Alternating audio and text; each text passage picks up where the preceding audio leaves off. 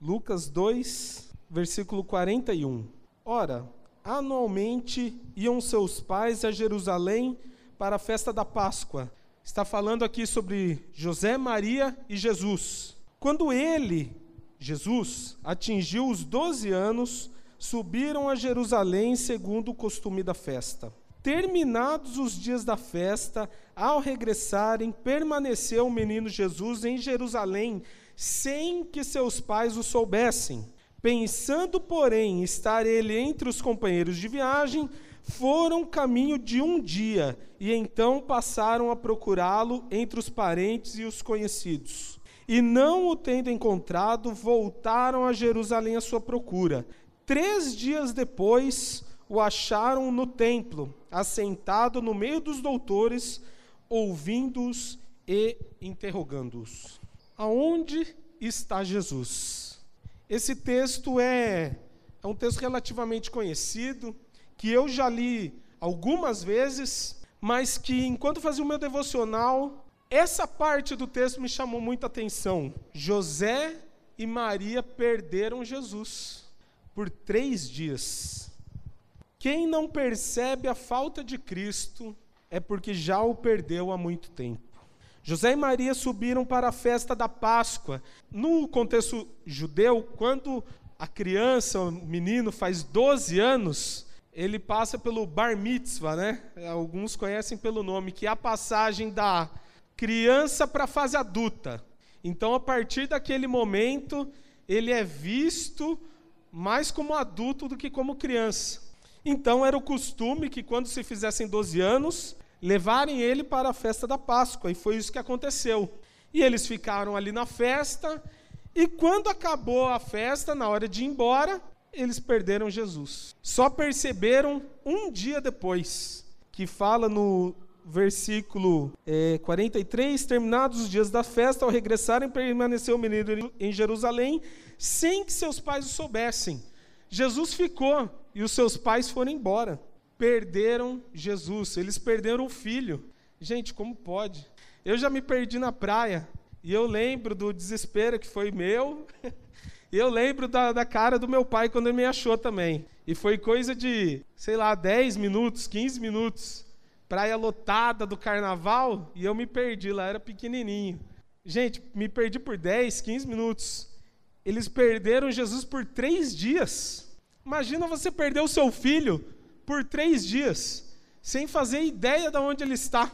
Quando nós perdemos algo que é importante, ficamos angustiados e desesperados.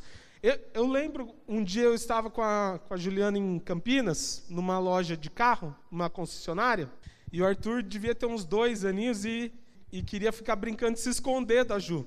E ele corria atrás do carro e a Ju corria atrás. Aí uma hora ele correu atrás do carro, ele foi para a direita, já foi para a esquerda. Quando ela olhou, cadê o Arthur? Ela perdeu ele por 10 segundos. Ela voltou, acabou a brincadeira quando ela achou. Pegou o Arthur, Arthur fica aqui agora. E ela foi me contar, nossa, desesperada que tinha perdido o Arthur por 10 segundos. Porque quando a gente perde aquilo que a gente realmente se importa, aquilo que é importante para nós, a gente fica angustiado, a gente fica desesperado. Imagina a situação de José e Maria perderem o filho por três dias. E nós? Será que Cristo é importante para nós? Será que Cristo tem feito falta na nossa vida? Ou será que muitas vezes a gente faz, Jesus não está e a gente nem percebe? Qual é a importância de Cristo para nós? Quantos dias temos passado sem Jesus? Quantos dias passamos sem fazer o nosso devocional? Quantos dias passamos sem estudar a palavra, sem nos alimentarmos? Quantos dias passamos sem dobrar o nosso joelho e orar? Quantos dias temos passado sem buscar ao Senhor? Quanto tempo já passou sem que você sinta a presença de Deus? José e Maria perderam Jesus por três dias.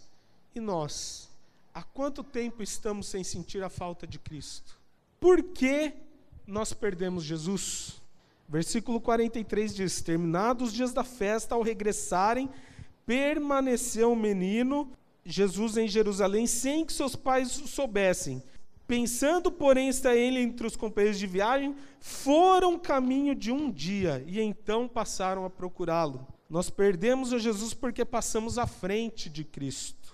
Eles foram caminhando à frente, achando que Jesus estava atrás, seguindo, e eles foram. Mas essa é a maneira correta de se cuidar de alguém? Gente, quando o Arthur está comigo, eu não vou andando na frente o Arthur está lá atrás. Arthur, ou é mão dada comigo ou é na minha frente, para que eu possa ver onde ele está. Não é eu vou caminhando o Arthur que me siga. Não. É o Arthur na frente, eu vou atrás. Essa é a maneira de se cuidar de alguém. Andar na frente não é a maneira correta de se cuidar de alguém. Também não é a maneira correta de se andar com Cristo. Cristo à frente, nós é que o seguimos. Nós temos a prepotência de achar que nós vamos fazendo as coisas e é do meu jeito e eu sei o que eu faço, eu sei o que eu estou fazendo. Jesus que me siga. A gente às vezes ora para Jesus abençoar um negócio que a gente já fez. Espera aí, você está orando para Deus abençoar uma coisa que você já fez? Tinha que ter sido antes. E se aquilo não, não é da vontade de Deus? E se aquilo é para o seu mal? E se aquilo só vai te trazer dor e angústia? Você já fez. A maneira correta é Cristo à frente, nós atrás. 1 Samuel, capítulo 13, versículo 8. Esperou Saul sete dias, segundo o prazo determinado por Samuel. Não vindo, porém, Samuel a Gigal, o povo se foi espalhando dali. Então disse Saul: Trazei-me aqui o holocausto e ofertas pacíficas. E ofereceu o holocausto. Mal acabara ele de oferecer o holocausto, eis que chega Samuel. Saul lhe saiu ao encontro para saudar. Samuel perguntou: O que fizeste?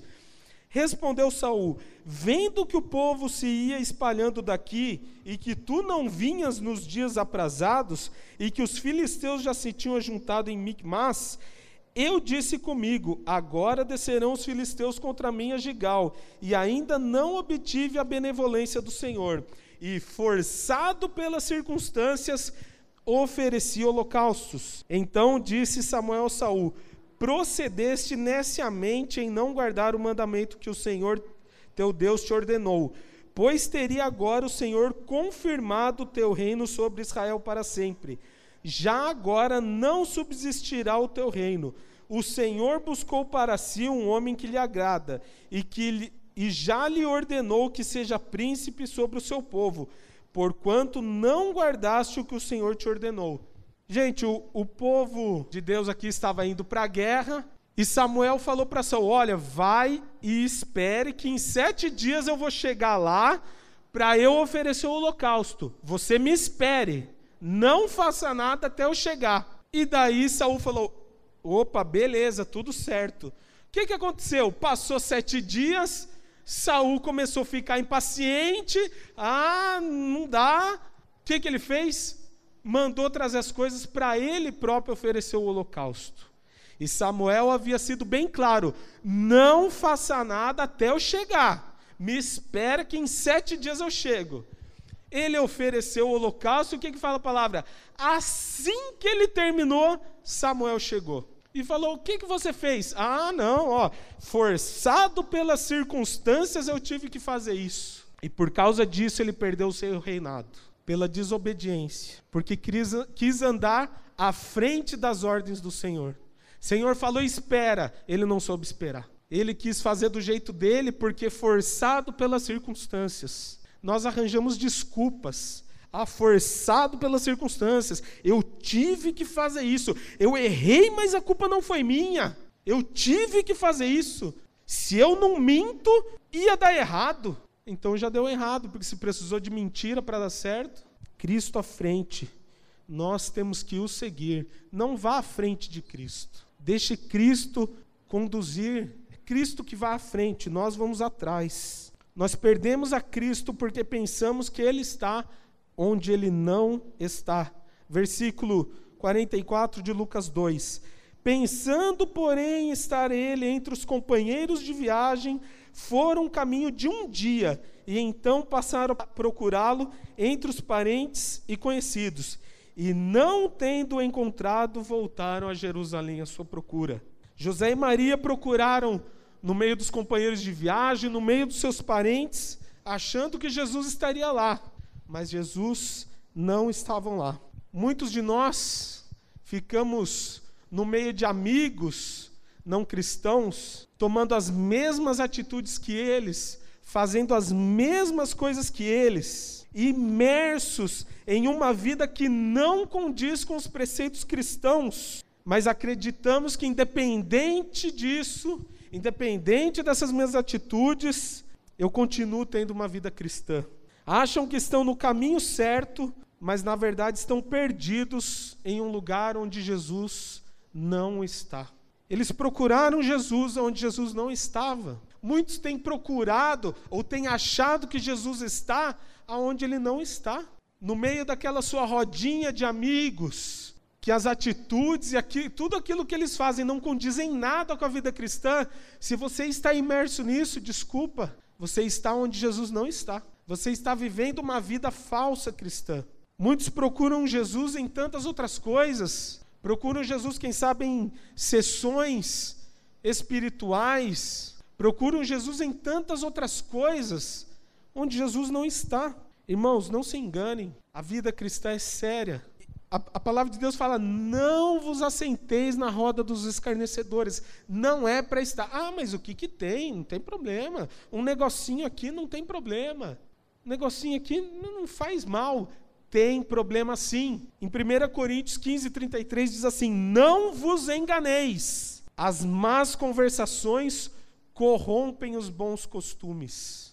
Não fique onde Jesus não está. Não crie desculpa para estar ali. Você não pertence ali. As pessoas acham que Jesus está em qualquer lugar, acham que todos os caminhos levam a Deus. Já ouviu isso? Ah, mas todos nós somos filhos de Deus, todos os caminhos levam a Deus. Jesus não está em qualquer lugar. Jesus é encontrado apenas no lugar certo. Jesus é encontrado onde se prega apenas a sua palavra. E você, aonde você tem procurado Jesus? Você tem priorizado a Cristo em sua vida ou as demais coisas têm chamado mais a sua atenção do que Cristo? Você tem sentido falta? Quando você não, não lê a Bíblia, você sente falta? Ou é apenas uma tarefa diária que você não conseguiu cumprir? Você sente a necessidade disso? Ou é apenas uma coisa cotidiana que não pode ser feita? Você tem priorizado Cristo em sua vida ou as demais coisas têm chamado mais a sua atenção do que Cristo? Não imagine que qualquer coisa que você fizer não fará você perder Jesus. Se você negligenciar a Cristo, você fatalmente irá perdê-lo. Não perca Cristo. Siga-o.